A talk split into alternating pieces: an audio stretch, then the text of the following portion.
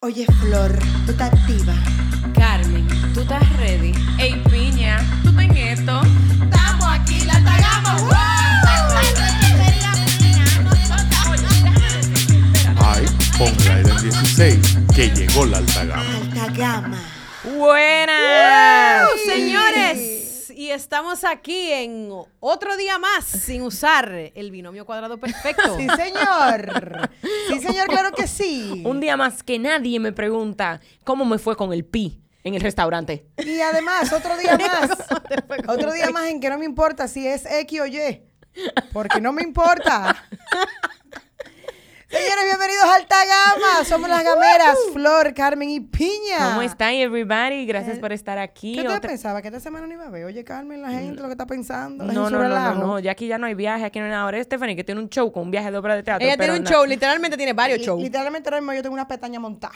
Sí, no, parece, mira, o sea, de- tú da buen lejos. Ay, Sí, yo creo que, o sea, téngannos un poco de paciencia. eh, no, no es que, ¿verdad? Que, Que no este queremos- show va a ser así todo el tiempo. No, lo que pasa es que No, ahora mismo. Stephanie está en temporada alta, ya tiene obras de teatro. Yo sugeridamente les sugiero que vayan a verlas. Claro que sí. Eh, Uy, ese cuento están es así. Va a estar en todo el mes de noviembre. todo el mes de noviembre, así mismo. y es muy ámpera, muy, muy ámpera. No, no, de verdad, yo quiero que todo el mundo vaya a ver. Eso es un requisito, porque esas obras de verdad se tripea, es aperísimo, es una cuña que ahora mismo a la obra, porque Stephanie, ¿verdad? Claro. Sí. No, y además, si tú vas a ese cuento no es así, tú eres inmediatamente alta gama. De Claro una vez. sí, O de claro hecho, sí. hoy vamos nosotras, Sí. las alta gama, a ver a la otra alta gama. ¡Eh, mi gamera! ¡Primera en fila! la primera fila, Stephanie, prepárate que te voy a vocear. Te dice, Stephanie, yo estoy No aquí. te concentres, Carmen. No, no, no, no, deja tu show. Tú tienes que concentrarte porque tú no eres una persona profesional.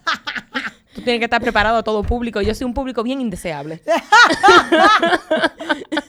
señores, señores, hablando ya de lo que, vamos, vamos a lo que vinimos. Vamos Hablando seriamente del disparate que vamos a decir hoy. Hablando seriamente, hablando seriamente, nosotros tenemos un tema hoy, eh, un tema serio, ¿no? Espérate un momento. Hoy tenemos sí, un tema sí. serio que nos concierne a todos, a todos. Eh, Siento y- que Flor va a ser como la profesora de nosotras hoy. Sí, Y queremos- siempre como la profe. y queremos. Teacher. queremos traer un poco de luz a sus vidas como nosotras hemos recibido con este tema. Hoy vamos a hablar De... Vamos a hablar de finanzas. ¡Ay, sí! Vamos tú a hablar Espérate, tú dirás de que... Ay, Dios mío, de qué finanzas. Déjame quitar este podcast. No lo quite.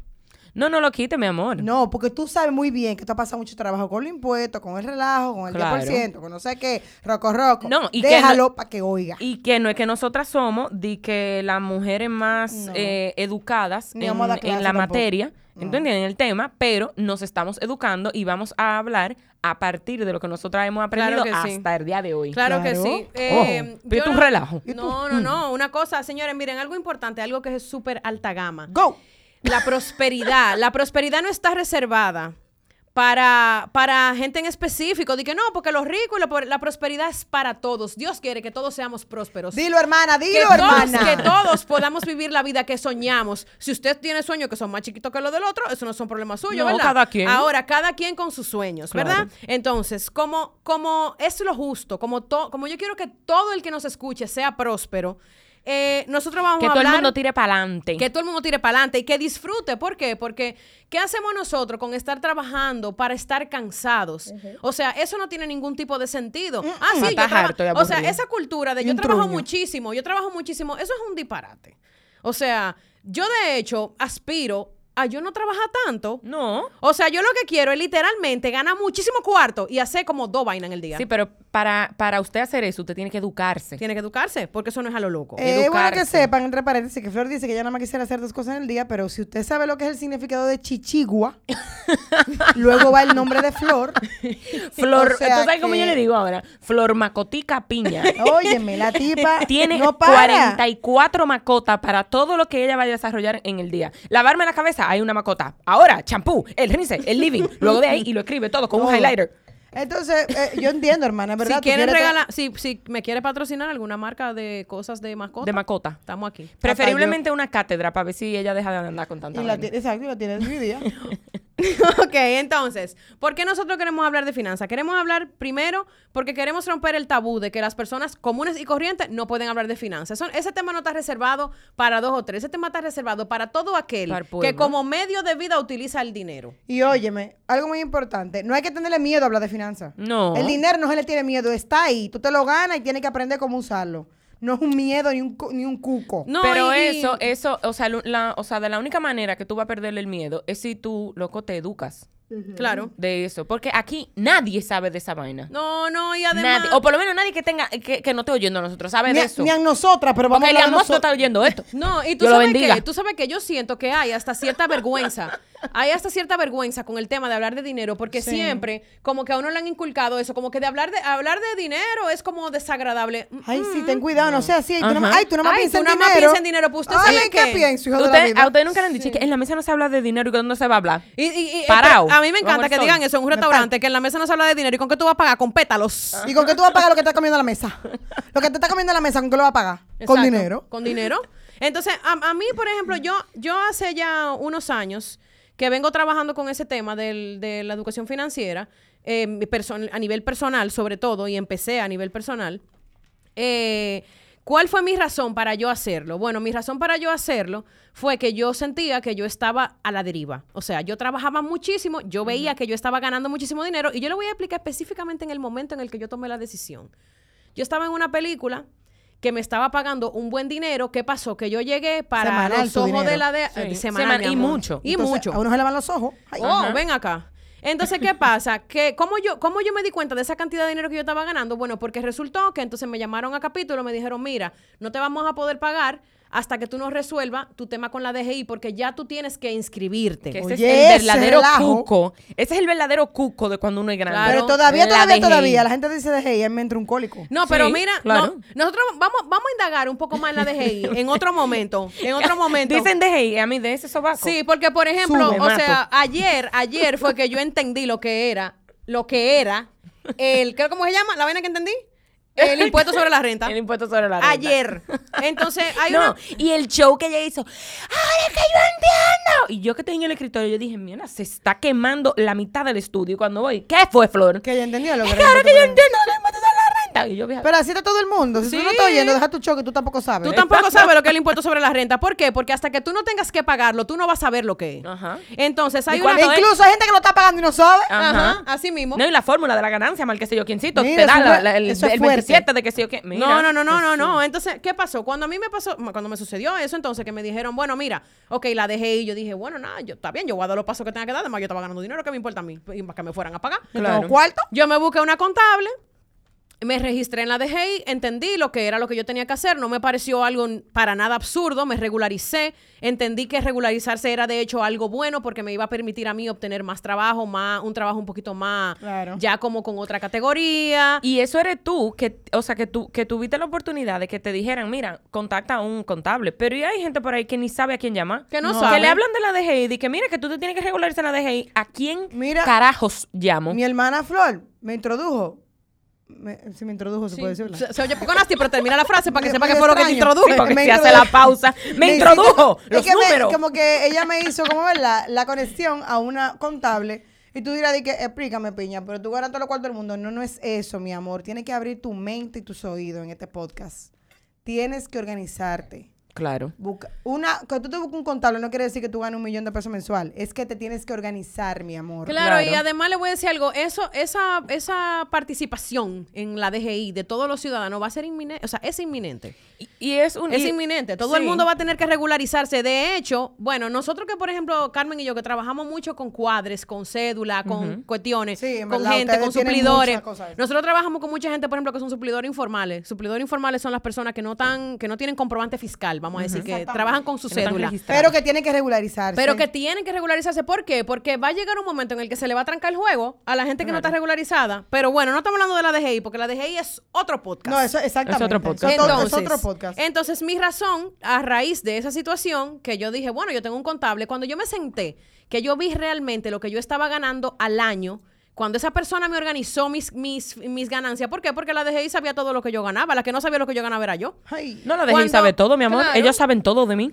Entonces, cuando esa contable, esa contable contadora, perdón, bueno, sí, me sentó y me dijo, mira, Flor, yo lo que pasa, el año pasado tú hiciste tanto y este año tú hiciste tanto. Y yo dije, "El diablo, pero yo soy rica. Pero yo estoy ganando pila de cuarto. Y, do- y- pero y- y yo no, y ¿Y yo no- dónde están? Ajá. El gobierno lo tiene. No, no, no el gobierno. Yo no, No, no, yo no lo lo estaba tirando, yo lo gasté, no lo estaba tirando para arriba, yo no sabía cómo, o sea, yo no, yo no tenía prioridades claras, yo no estaba trabajando con un norte, a pesar de tener ocho años trabajando ya en cine y, y ganando buen dinero, yo no tenía un norte. Sí, De pero también hecho, se quedan con una buena parte en los impuestos. Sí, Besos. se- Ajá. se Besos quedan- a todo el que se compra un apartamento se- con mi cuarto. Se quedan con una buena parte, pero mira, te voy a explicar una cosa importante. Tú saber los impuestos que tú tienes que pagar te hacen incluso a ti hasta darle un mejor valor a tu trabajo. ¿Por qué? Porque tú, tú ok, si, lo- si me van a quitar de este trabajo tanto de impuestos, pues entonces yo no puedo ganar eso que tú me estás diciendo. Yo tengo que ganar tanto. Oye, Sí, dilo, pero- dilo como es. El que sabe el impuesto que tiene que pagar es alta gama, porque está en esto Claro, sabe, claro y que sabe sí. dónde se va su dinero. Pero yo no quisiera que entráramos en el tema de lo, de lo, de lo, de lo ¿cómo que De llama? impuestos, De impuestos, eso. porque es que yo me Sí. quillo todavía. Sí. Porque yo estoy Y no pagando queremos todo verte ese quillada. bojote de cuarto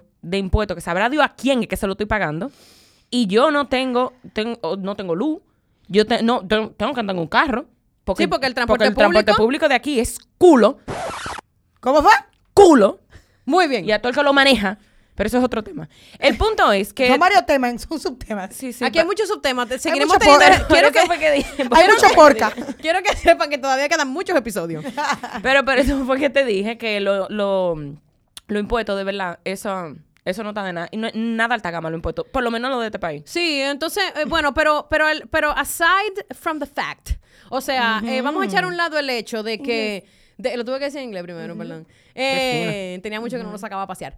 Eh, eh, fuera de ese tema de, de a dónde van nuestros impuestos, hay una, hay una realidad y es que hay una responsabilidad de parte del ciudadano con pagar los impuestos. Perfecto, ok. Mi contable me dice, tú te estás ganando esta cantidad de dinero. Y yo dije, wow, pero no es posible que yo esté ganando todo ese dinero y que yo no esté haciendo nada de lo que yo quiero hacer. Que yo no pueda planificar un viaje, que yo no pueda eh, comprarme algo que yo me quiero comprar, Claro, o hasta claro. una buena cartera, unos buenos zapatos, que yo no pueda... que De hecho, tú que llegaste a ganas el dinero para Exacto. hacerlo. No, es que tú llegaste a pensar que tú, entonces tú no ganas ese dinero para hacerlo. Y tú te Ajá. quillas de que yo trabajo muchísimo y ni siquiera Ajá, podido viajar. exacto. Mi amor, es que tú no estás organizado, Cookie. Claro. Entonces, ¿qué pasa? Que, que nada, como ese fue, ese fue mi, mi wake up call, que yo dije, no, espérate un momento, entonces déjame yo ponerme a, a- poner atención a eso. ¿Qué pasa? Cuando dije, ok, le voy a poner atención a eso, se sienta Flor en una mesa con una macotica y dice, yo anoto, anoto y digo, gano tanto. Lo prorrateo al año, digo, ok, al año eso es, no sé qué, por mes es tanto. Y digo, ok, ¿y qué hago ahora? ¿Qué hago? Ajá. Ok, ya yo sé eso. ¿Y ahora qué yo hago? ¿Cómo yo logro mis metas? Yo no sabía nada. Entonces, ¿qué yo hice? Pero por eso es que hay que buscarse una gente que sepa de eso. Que Claro. que te dé ese norte. Porque yo te voy a decir una vaina. ¿Por qué diablo es que a nosotros no nos enseñan de finanzas en el jodido colegio? No, no, ¿qué? ¿Por Nada. qué? Porque es que a mí me tienen que hablar de la hipotenusa y de los pi de la vaina. Y a mí nadie se sienta a decirme cuánto que yo tengo que retener a un proveedor informal y cuán- por qué Eso es está que no pasa. cambiando. La época de nosotros era una época muy tradicional. Imagínate, yo estaba con la monja, los padres. ¿Tú estabas en dónde? En mi colegio. Un saludo a Fior, mi profesora de matemática, que se la debo Mira, todavía. Nosotros estudiamos en una época muy tradicional. Eso está cambiando porque ahora voy a hablarle, por ejemplo, a las que son madres que no escuchan. Saben de lo que yo voy a hablar ahora. Por ejemplo, lo que es el, el- ahora el, el nuevo método de STEM o de Space Maker. Ahora los carajitos de esta generación que están saliendo ahora eh, estudian en aulas donde lo práctico, donde lo que le están enseñando lo llevan a lo práctico directamente. Por ejemplo, para Eso está mí, bien, eso está súper bien. Para mí, por ejemplo, yo, Stephanie Piña, eso hubiese sido una herramienta excelente para darme clase a mí. ¿Por qué? Porque yo soy más práctica que Claro. teórica. Entonces, ¿qué pasa? No es lo mismo que yo te diga, escribe ahí cuántos son 4 centímetros, a que entonces en el curso te digan, Claro. coge esa cinta métrica y busca 4 centímetros y mide esa mesa. Claro, vieja, es porque te estoy diciendo. En el colegio yo vi un jodido sapo abierto de dos en dos. Eh, ¿y qué Ay, tipo Pero nadie, sapo? a mí nadie me enseñó lo que era eh, eh, a mí- a mí- el una ahorro. Tú después viste una película de muñequito de un sapo cabeza. Eso no, No, es. pero a te mí digo no, que- pero espérense que un momento, espérense un momento, porque todo tiene su, su fin. Porque si tú, por ejemplo, bien. quisieras ser médico, esa clase fue genial. yo te apuesto que nadie que abrió Es sapo que en el no, colegio eh, le vieja, usó esa no, vaina. no. Eso Lo no que se te digo usa, es- Lo que te digo es Eso que no se hace. gastan tanto tiempo y, ta- y, y- y en, y en tanto esfuerzo en el colegio y no te enseñan lo que te tienen que enseñar de verdad. No, Entiendo. claro. O sea, yo sé que esto no es un, un episodio para atacar a los colegios, pero me quilla el claro. hecho de yo llegar a esta edad y que a mí en el colegio, loco, no me hayan enseñado esa vaina. Pero mira, no tan solo, no tan solo en, en el colegio, o sea, tú llegas a la universidad, Primero yo pienso que el colegio fue muy poco práctico. O sea, todo lo que yo aprendí se resume A teoría en pura. método científico. O sea, a mí me hubiesen enseñado esa vaina en cinco años y yo lo hubiese aprendido, o sea, a, lo- a los 15 años ya yo hubiese estado trabajando. No, literalmente. Claro. O sea, O sea- una vez más se comprueba, a Baldor ya lo sacaron del colegio, ¿verdad? Me dijiste. Sí. O una vez más se comprueba de que Baldor es un tóxico. Entonces, Porque no nos enseñó nada. mira, yo le salía huyendo. Yo no utilizo tigre. nada de Baldor. O sea, No. está lleno de problemas, el pana, Eso no es lo te entiende, mira, eso es lo primero. lo entendemos a él. Eso es lo primero. Y además, un, óyeme, y además es un falso. ¿Tú sabes por qué? Ah, es un falso porque además en la portada él sale como que tú crees que Baldor es di que, di que Aladino. Aladino. Y tú sabes que ese libro es cubano. ¿Es? No, Sí. pero es una... No, pero sinceramente. cutum, psh. Yeah. Así mismo. O sea, no me interesa. Yo nunca entendí nada de eso. Desde que, No, yo tampoco. O sea, desde que resuelve un problema, di que no. No, no, no. Loco, no. Y difícil que era copiarse matemática, porque tú, tú tenías que copiar la vaina entera. No, no, no, yo nunca supe ese, ese, ese desastre. Yo Dios, realmente... Dios bendiga que yo me sentaba al lado de Aime y Aime me dejaba ver, porque mira, nada, yo nunca supe buscar un problema, yo nunca supe cuánto era que valía X. Ahora yo sí sé buscamos los problemas. Ah, Ese tipo está pasada. Bueno, pues sí, señor. Entonces, nada, en, en, la, en la universidad, por ejemplo, que, que tú dirías como que, bueno, ya estamos hablando, ya estamos entrando en materia, ya estamos hablando de, de cosas más eh, enfocadas en lo que tú vas a hacer para ganar dinero en el futuro. Porque a la universidad uno va a estudiar para ganar dinero después. Usted no va a la universidad y que, no, porque yo, o sea, tú vas a aprender un, un- unos skills. Tú vas a aprender unos skills para tú salir. Unas habilidades. unas habilidades, gracias. Tú vas a Open English. Open tú, va- English. tú vas, aprendes unas habilidades que luego te van a permitir a ti en el mundo laboral ganar dinero. Claro, Pero y- oye bien, escúchame. Yo, por ejemplo, en mi caso, estudié en Bellas Artes. Y en Bellas Artes, for example, ¿te gusta así, Flor?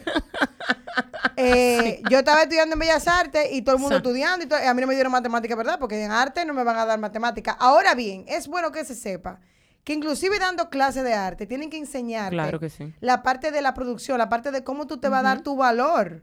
Eso también tiene que estar, no que tú le estés preguntando a otro, mira, ¿cuánto tú cobraste? Para allá ver cuánto yo cobro, No. porque me están preguntando. No, No. Tú tienes que darte tu valor. Mira, en la parte artística, que le pasa también a ustedes, pero Mm. yo más a nivel de talento. Las cosas intangibles, sobre todo. Óyeme, no hay te demasiada enseñan gente, a darle, a hay darle demasiada valor. gente dando su trabajo por batata. Y yo cuando vengo a poner mi precio, dije, tú eres muy cara, yo no soy cara.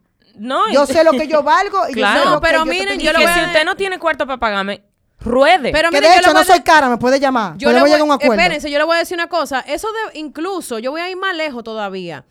Los precios no se ponen a lo loco. No, claro No, que no. Los precios no se una- ponen de que, bueno, yo te voy a cobrar 10 mil pesos por eso. No, no, no, no, no, no, no, no, no. ¿Por qué tú me estás cobrando ese dinero? ¿Qué, te, qué conlleva? Que tú me cobres a mí ese monto que tú me Es estás un buen cobrando. punto que tú estás poniendo ¿Cómo ahora. tú aprendes? Es un buen a- punto. Exacto. ¿Cómo tú aprendes a cotizar tu trabajo? Por ejemplo, en la universidad a mí me dieron eh, presupuesto, ¿verdad?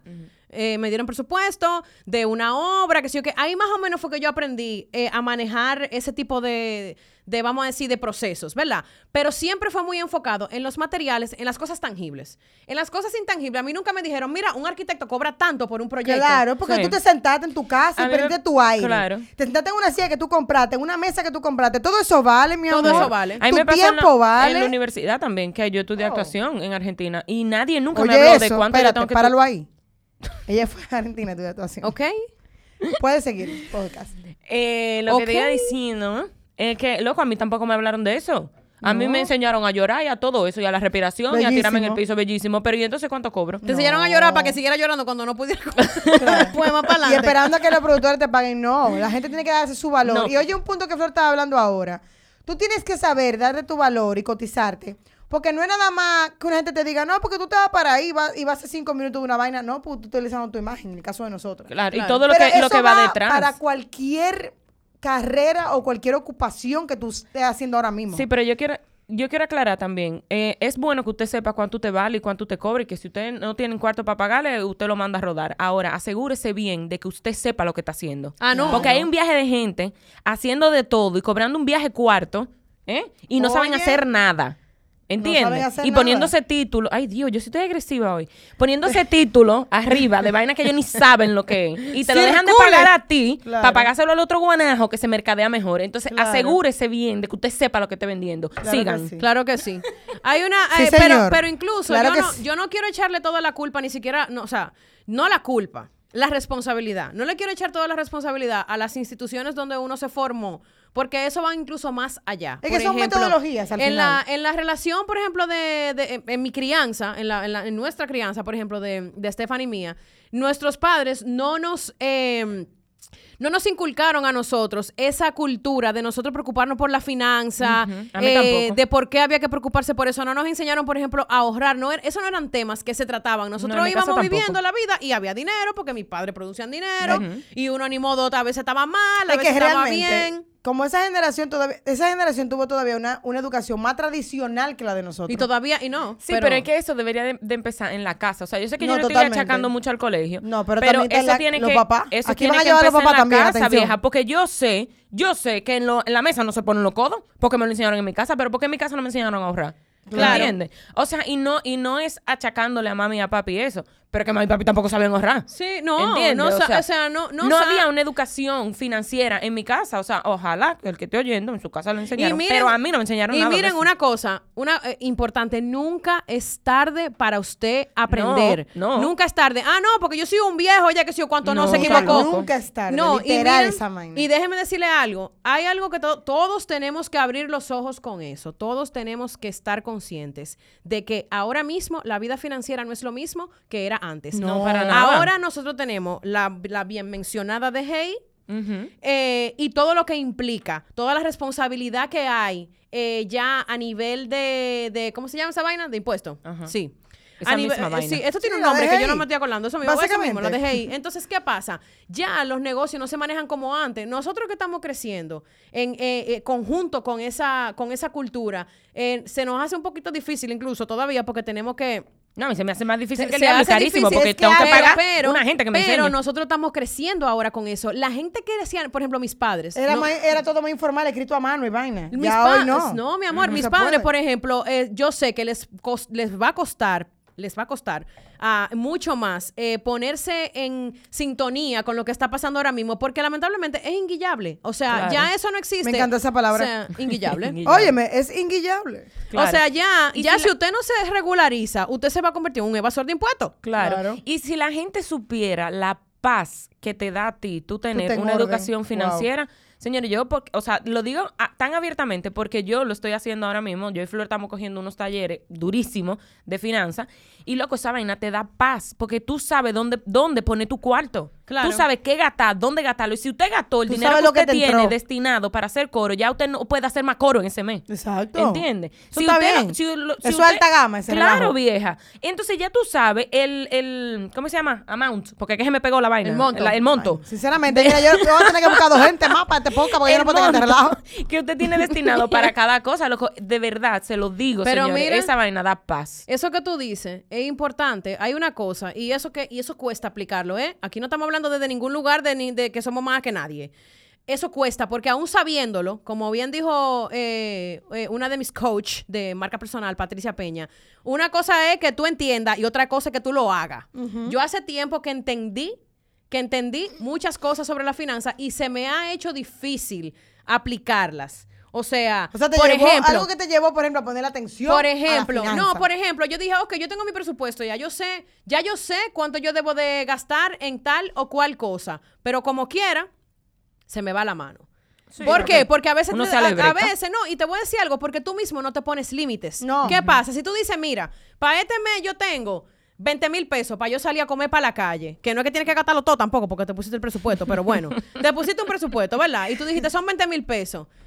Loco, si a ti te invitan a la salida, si tú gastaste, en cada salida tú gastas lo que tú gastas, y ya tú llegaste a tu última salida y a ti te invitan para otro sitio y se te acabó los cuartos de ese presupuesto, tú tienes que ser responsable y decir, yo, no, porque, la- óyeme, no es, no es yo no tengo dinero, es ya yo no tengo presupuesto para eso. Eso es. Tú tienes dinero para, tú tienes dinero para otras Tú cosas, pero dinero. para eso no hay presupuesto. Ese- ya. me gustó esa. tú buena, Sí, es buena. y eso te lo es que es una realidad. Es no, buena. porque ese relajo, dije que, no, que yo no tengo cuarto. No diga eso, porque primero No. te ves realengo, para empezar. Y número dos, te ves desorganizado. Y eso no es alta gama. No, y así como usted va y busca ayuda cuando usted tiene ese caco vuelto loco y va donde una psicóloga, así cuando usted quiere rebajar, usted va donde un nutricionista. Porque es bueno tener límite, Carmen. Vaya usted a un psicólogo de lo cuarto.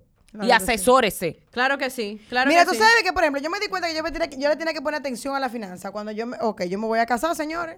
Me voy a casar. Digo yo, bueno, voy a compartir mi vida, mi finanza y todo con una persona que yo tengo que hacer, ponerme en orden. Claro. Óyeme, yo tuve que buscar un asesor financiero. porque En mi caso, por ejemplo, en mi caso y en el caso de mi esposo, Alvin, te amo, mi amor.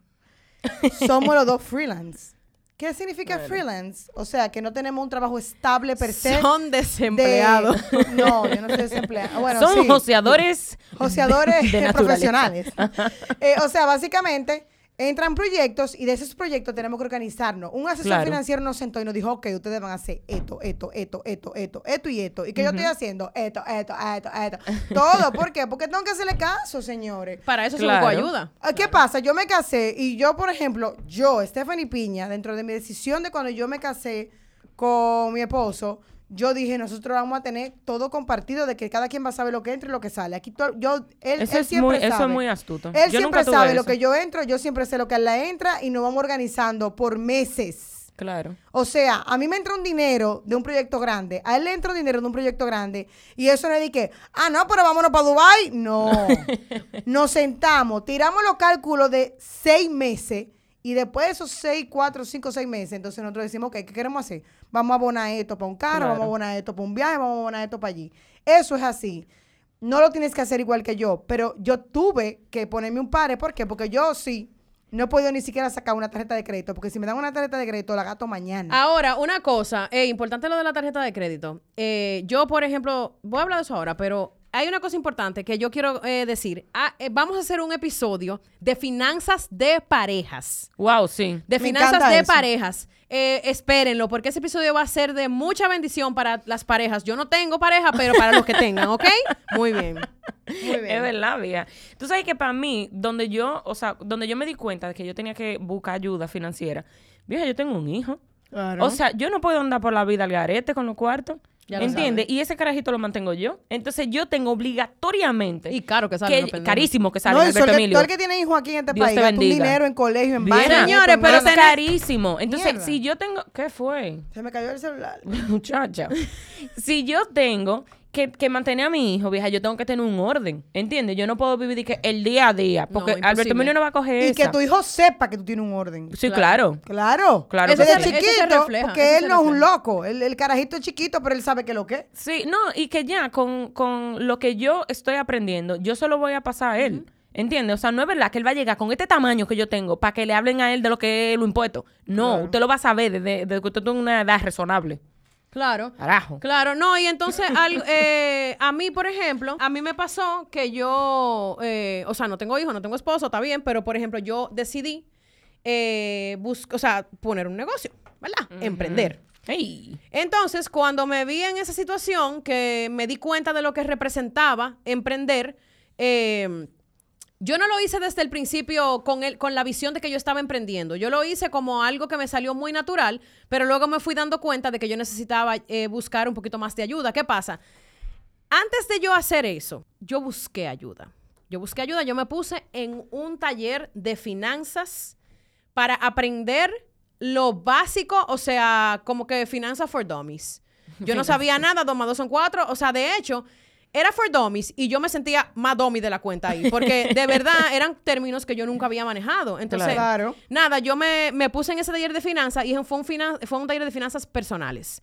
Entonces, ahí fue que yo aprendí, ahí fue que yo aprendí a ponerle precio a mi vida, o sea, a cotizar mi vida.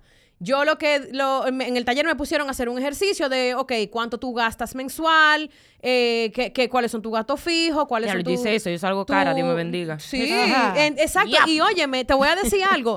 Eh, Yo estoy haciendo un ejercicio ahora que es hasta diferente, porque ya, yo hice ese ejercicio aquella vez. Y eso fue lo que me llevó a mí a darme cuenta cuánto, cuánto era que yo incluso tenía que ganar por los gastos que yo tenía. Claro. Pero ahora yo estoy haciendo un ejercicio de proyección incluso, que es cuánto yo necesito ganar para tener la vida que yo quiero tener, que ni siquiera la tengo ahora mismo, pero que la quiero tener. Porque yo para obtenerla no puedo hacerlo con el presupuesto que tengo en la vida que tengo ahora. O sea, Hay que organizarse. Hay que organizarse. Claro. Entonces, eh, de, de, si pudiésemos hablar, eh, ya para entrar un poquito más en un tema de, de, de cómo más, de más práctico, ¿cómo iniciar? ¿Cómo usted va a iniciar? Porque ok, perfecto, ne- no sé nada de finanzas, estoy hecho un A mí hay que explicármelo como que yo tengo tres años. Estoy llena de deudas, señores. Las deudas, no, no le tengan miedo a las deudas. Hay, las deudas hay que salir de ellas, pero yo quiero que usted sepa que una de las cosas que me enseñó mi asesor financiero fue que el tiempo que tú tienes endeudándote es prácticamente el mismo tiempo que te va a tomar a ti salirte de esa deuda. O sea, si tú duras cinco años endeudándote, tú vas a durar cinco años para salir de la deuda. Entonces trate, Está genial esa frase. trate, trate de reducir ese tiempo al darse cuenta que cuando que usted necesita ayuda. Claro. Que usted necesita ayuda. Óyeme, si tú tienes, no, tú pensar ahora, mira que le tengo que pagar a una gente, pues págale, mi amor. Es que tú te vas a ahorrar un dinero al final Ajá. cuando tú te organizas. Sí, porque es que al fin, ah, óyeme, tú no te das cuenta, pero tú organizado, te sale hasta más barato la cosa. 100%. ¿Entiendes? Porque tú sabes dónde poner la- la- eh, los cuartos. Claro. O sea, puede, son- puede sonar una loquera, pero es verdad. Sí, es verdad. Y por ejemplo, ¿ustedes cómo se han hecho en el... Ok, vamos por ejemplo en el tema de freelance. Porque si tú tienes, por ejemplo, un sueldo fijo, aunque tú tengas un sueldo fijo, yo entiendo también que tú puedes tener un asesor financiero. 100%. De hecho, más. Más todavía. Porque de hecho tú puedes hacer Siempre. muchísimas cosas. Siempre Eh, válido. Tú tienes más frente abierto. Si tú eres freelance, por ejemplo, en el caso de ustedes, ¿cómo ustedes se han hecho? Ustedes que están juntas trabajando, que son socias además también. Porque aparte de que somos gameras, ellas dos tienen el negocio de, de Stylist Depot, ¿no? Claro. Claro. No, aquí está la cosa muy bien establecida. Flores que dice como que se van a pintar la pared. a Flores que ella le pone su cortina y todo su vaina y yo me encargo de cobrarle a todo el mundazo. Todo No, el mundo que me traiga factura. Nosotros, por ejemplo, nosotros estamos pasando, estamos pasando un proceso ahora mismo de, de organización. De ya- crecimiento. De crecimiento. De la eh, empresa. exactamente. Es- estamos, ya estamos, yo siento que nosotros estamos pasando a otro nivel porque al, eh, eh, iniciamos poniendo, poniendo el negocio, nos juntamos los trates. eh, pusimos el negocio, nos formalizamos, creamos una compañía. Luego de que fuimos. o sea, Juntamos los trates. claro. Es bueno que Sí. se sepa que, que juntaron. Es que fue literalmente. literalmente ya, como de Food Stylist Depot. Ay, déjame Señores, poco. señores, entren a The Food Stylist Depot en, En Instagram, Instagram. para que ustedes entiendan cuál es el negocio que nosotros Tú tenemos. Y puedes hacer siguen. todos los eventos que tú quieras y todas las grabaciones Espérate, que tú quieras ¿evento y tú puedes llamar de Food Stylist Depot. O sea, sí, pero no. Pero... No porque la gente va y te alquila y a nadie le importa. sí, sí, sí. el- el- Que vayan a nadie le importaba. Exacto. Entonces, ¿qué pasa? Nosotros hicimos, nosotros pasamos de ser, porque hay una, hay una parte súper importante que es esa mentalidad, la mentalidad de freelance es una mentalidad hasta un poquito peligrosa. Claro. ¿Por qué? Porque usted cree que usted está No es suelto en banda en la vida y es, No, no, no, no. es así. O sea, ser freelance es sencillamente que tú eres tu propio jefe. Si tú eres tu propio jefe, tú tienes que tratarte a ti como te trataría realmente un Claro. jefe. Tú tienes que tener límites, tú tienes que tener reglas, tú tienes que tener una organización. Sí, y que la gente que es freelance viene con una educación de que, ay, yo no tengo un sueldo fijo, yo tengo que vivir de lo que yo hice ahora. No, no, no, no, señor. Deje eso, eso, es mente de pobre. Yo hice de mil pobre de cabeza. Yo hice mil pesos y tengo que comprarme un combo de que yo. No, No, no, deja no, no, eso. no. Deja Usted eso, no eso, puede es po- vivir eso es así. una mentalidad de pobreza total. Si usted es freelance, ahí es que usted necesita tener una educación. Claro. ¿Entiende? Sí, yo por ejemplo eh, aprendí a ahorrar. Yo no, yo no sabía lo que era eso. Yo a mí me entraban. O es 100 mil- difícil, o más que no sea, saberlo. Esa es la vaina más difícil No, no, no. mundo. A mí me Eso entraban es lo más 100 mil, a mí difícil. me entraban 100 mil pesos, 100 mil pesos yo gastaba. A mí me entraban 10 mil Totalmente. pesos, 10 mil pesos yo Yo gastaba. gastaba O sea, 10.500. Eso de hecho, eso, eso, eh, mi asesor le llama, le llama eso presupuesto, ce- ¿cómo se llama? Eh, presupuesto cero. A Carmen entraban 10 mil y pedía 500 pesos prestados. Sí, sí. Y gastaba 10 mil. Es que yo me mataba. Yo me mataba si yo, ga- si yo gastaba lo que yo tenía. No, era 10.500. Exacto. Entonces, ¿qué pasa? ¿Qué pasa? Cuando, cuando tú te das cuenta de eso, tú, te, tú dices, ok, el primer paso yo diría que es ahorrar. Yo creo que aprender a ahorrar, y es muy básico, eso es algo muy básico, pero créeme. Es muy básico, pero esa es la vaina más difícil del Es universo difícil. entero. Ahora, Quiero decir algo. un- Que nosotros le estamos diciendo esto ahora, tanto Flor como Carmen y como yo. No quiere decir que nosotros somos de que, wow, nosotros No. somos la más organizada, la que No, más no, no, ahorramos. no, es no. que estamos aprendiendo sobre la marcha. Claro. Es que estamos comprometidas en el camino Y se lo estamos diciendo a ustedes, se lo estamos, lo estamos volviendo parte de nuestro día a día. Tú sabes que a mí me da un miedo, pero miedo que yo no te puedo ni explicar. Cuando yo voy a sacar de que, ok, este es el dinero que voy a destinar para el ahorro. Esa vaina me pone a sudar. Porque yo digo, ok, Totalmente. yo voy a meter eso en esa cuenta que yo no la puedo sacar. Pero, ¿y si pasa que sé yo qué? ¿Y si pasa que sé yo cuándo? No, porque, hay- oye, que oye, pero oye ahora que Claro. yo tengo el, el dinero ya encasillado, Claro. porque así es encasillado, En que está carpeta. Claro. en carpeta, en folder, entonces ya no me está dando esa para. Claro. Pero no me deja de dar, porque yo, loco, yo siempre he sido freelance. Yo en mi vida he trabajado en una compañía, yo nunca he ponchado. Yo fui empleada muy poco Ay, yo en mi una vida laboral. Eso Yo nunca una-. Eso fue una nueva experiencia para mí. Yo fui, yo fui empleada muy, muy poco tiempo de mi vida. O sea, Mentira. muy poco tiempo. yo trabajé en una tienda en Argentina de una tienda Oye, como esa de... niña, en Argentina, Esa niña no me habla de Argentina. Sí, en no, yo no, puedo yo no puedo decir eso porque yo no tenía En papeles una, para en trabajar. una tienda de alfajores. no, y yo no tenía papeles para trabajar. Eso era la, de, la, de la- una amiga de En mi una mamá. tienda de alfajores. Loco. Y yo duré como tres días trabajando en ese sitio. Ok, ok, ok. en una tienda de dulce de leche, como estaba en Argentina, o de carne, porque eso es lo único que hay allá, ¿verdad? Una tienda de carne. Orquídeas y embutidos. Un saludo a los dueños de un Orquídea saludo a los dueños de orquídeas embutidas. Es un negocio real, existe. En Arroyo Hondo. En Arroyo Hondo. Ellos venden- orquídeas. Y salchicha. Ok. Y embutidos. Entonces, eh, nada. Yo creo que el, eh, perder el miedo a ahorrar es algo un poco difícil, pero se logra. Y no es nada más ahorrar, porque hay una cosa que es tú ahorrar para tú, vamos a decir, ok, tú vas a ahorrar para irte de viaje. Ese dinero que tú estás ahorrando, tú, lo- tú sabes que va a llegar un punto en el que tú lo vas a gastar. Está el ahorro. eh, o vamos a decir tu colchón de seguridad que tú tienes para cualquier emergencia. Para la Eso próxima es- pandemia. Eso, exacto, eso es un fondo de emergencia, eso es un ahorro que es para cualquier situación que se presente y es un, un- un- un monto aparte. Pero aparte de eso también está el ahorro, señores, de la vejez. Porque no nos vamos a poner No más sabemos. jóvenes. No nos y además, tú sabes que yo veo mal que tú entiendas que tus hijos tienen que cargar contigo. O como que la vida. No, no, te- no, no, no, O como que la vida te tiene que sacar de tu problema. Como que al tú o, estás- o tú como que te de- garete. o como que te deben algo. No. Tú tienes que ser responsable. Esa es la realidad que nos tocó. Para cuando usted Hello, un viejo. despierta. Despierta, despierta, América. Despierta América. Yo lo pensé, mi hermana, mi hermana.